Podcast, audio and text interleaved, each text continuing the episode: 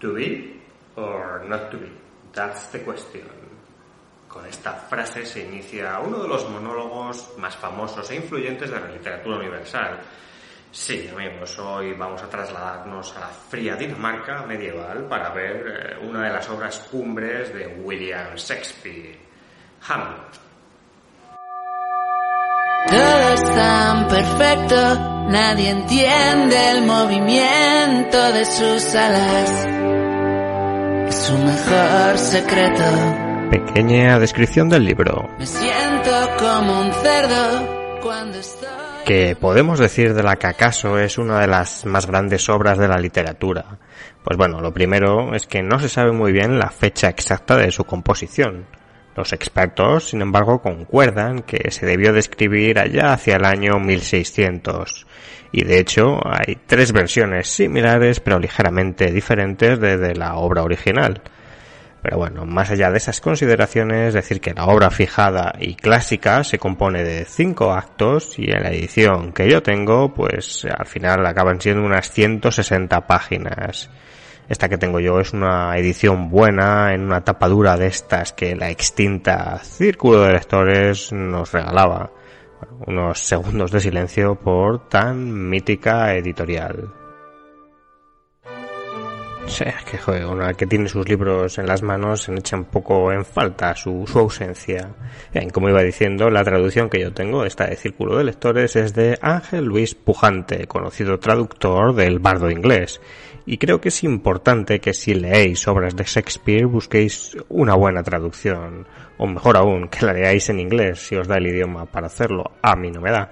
Y bueno, ya sabéis que en todas las obras esto de la traducción es un tema controvertido, pero en Shakespeare, que es eh, pues el que fijó o de alguna manera creó el lenguaje inglés, pues más aún por no alargar mucho más esta sección, comentar que es una obra de teatro muy larga para los cánones actuales. De hecho, es la más extensa de las que escribió Shakespeare y que su representación completa en realidad no suele hacerse por la excesiva extensión y por la excesiva cantidad de personajes y situaciones que incluye, que bueno, no son muy de teatro. Sin embargo, como lectura, pues no es para nada larga porque 160 páginas más de diálogo en un día la podéis leer perfectísimamente. Vamos, que, que yo lo he leído en, en una tarde.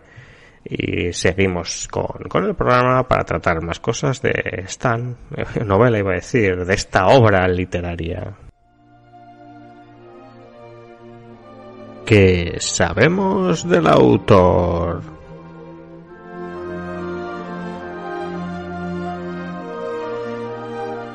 Bueno, William Shakespeare, nada más y nada menos, junto con nuestro Miguel de Cervantes, uno de los escritores más influyentes de la historia. Como he dicho, fijó el inglés, llevó más allá que ningún otro hasta la fecha la construcción de personajes y la inclusión de dialectos y formas de expresarse únicas para cada uno de ellos. Además, profundizó muchísimo la estructura del, arte del drama inglés. Y en fin, eh, revolucionario es poco, no se puede exagerar la influencia de, de Shakespeare. Al fin y al cabo, ¿quién no ha oído hablar de él? Pues lo cierto es que se ha escrito abundantemente sobre su biografía y no diré mucho, solo lo más relevante a mi juicio y también, entre otras cosas, porque bueno, al final Shakespeare vivió en una época en la que no había demasiados registros, con lo cual mucho de lo que se ha dicho es eh, cosas que se han intuido o que se piensan, pero sin tampoco demasiada certidumbre. Vamos allá y podemos comentar que Shakespeare nació y creció en el pueblecito pequeño de Stratford upon Avon, en la campiña inglesa eh, inglesa, no, inglesa. Su padre era un relativamente rico mercader, por lo que William es de presuponer que tuvo una buena educación en la escuela local, que parece ser que era eh, mejor que la media y desde luego, a juzgar por los resultados, seguro que sí. Allí aprendió lenguas clásicas, mitos, en fin, un conocimiento enorme en muchos temas que, que bueno, al final acabarían llevándolo al estrellato tiempo después. No se sabrá gran cosa de su vida inicial, salvo que relativamente joven dejó su pueblo por algún tema turbio parece ser y apareció en Londres, donde se unió a una compañía teatral en la que era actor. Él se inició en este mundillo como actor. Pero pronto comenzaron a llegar también obras escritas y firmadas por su pluma. Romeo y Julieta, Macbeth, Otelo, El mercader de Venecia, Sueño de una noche de verano y, desde luego, Hamlet. Cuentan los biógrafos acreditados que la muerte de su pequeño en 1596, de su hijo, fue lo que inspiró la tragedia que supone lo que puede ser la obra cumbre de, de su carrera y que tenemos hoy en el programa. Sin duda es este Hamlet una obra bastante lúgubre y violenta, de hecho, muchos ha criticado a Shakespeare de mostrar excesiva violencia en sus, en sus obras.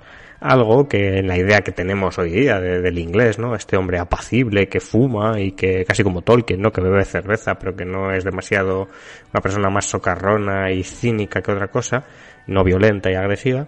Pero bueno, la realidad es que eso es una idea que tenemos hoy de, cómo son los ingleses, porque en esta época la realidad es que los campos ingleses eran un lugar peligroso donde vivir. Era la época eh, isabelina, donde había un montón de disturbios. ¿Te está gustando este episodio? Hazte fan desde el botón apoyar del podcast de Nivos. Elige tu aportación y podrás escuchar este y el resto de sus episodios extra. Además, ayudarás a su productor a seguir creando contenido con la misma pasión y dedicación.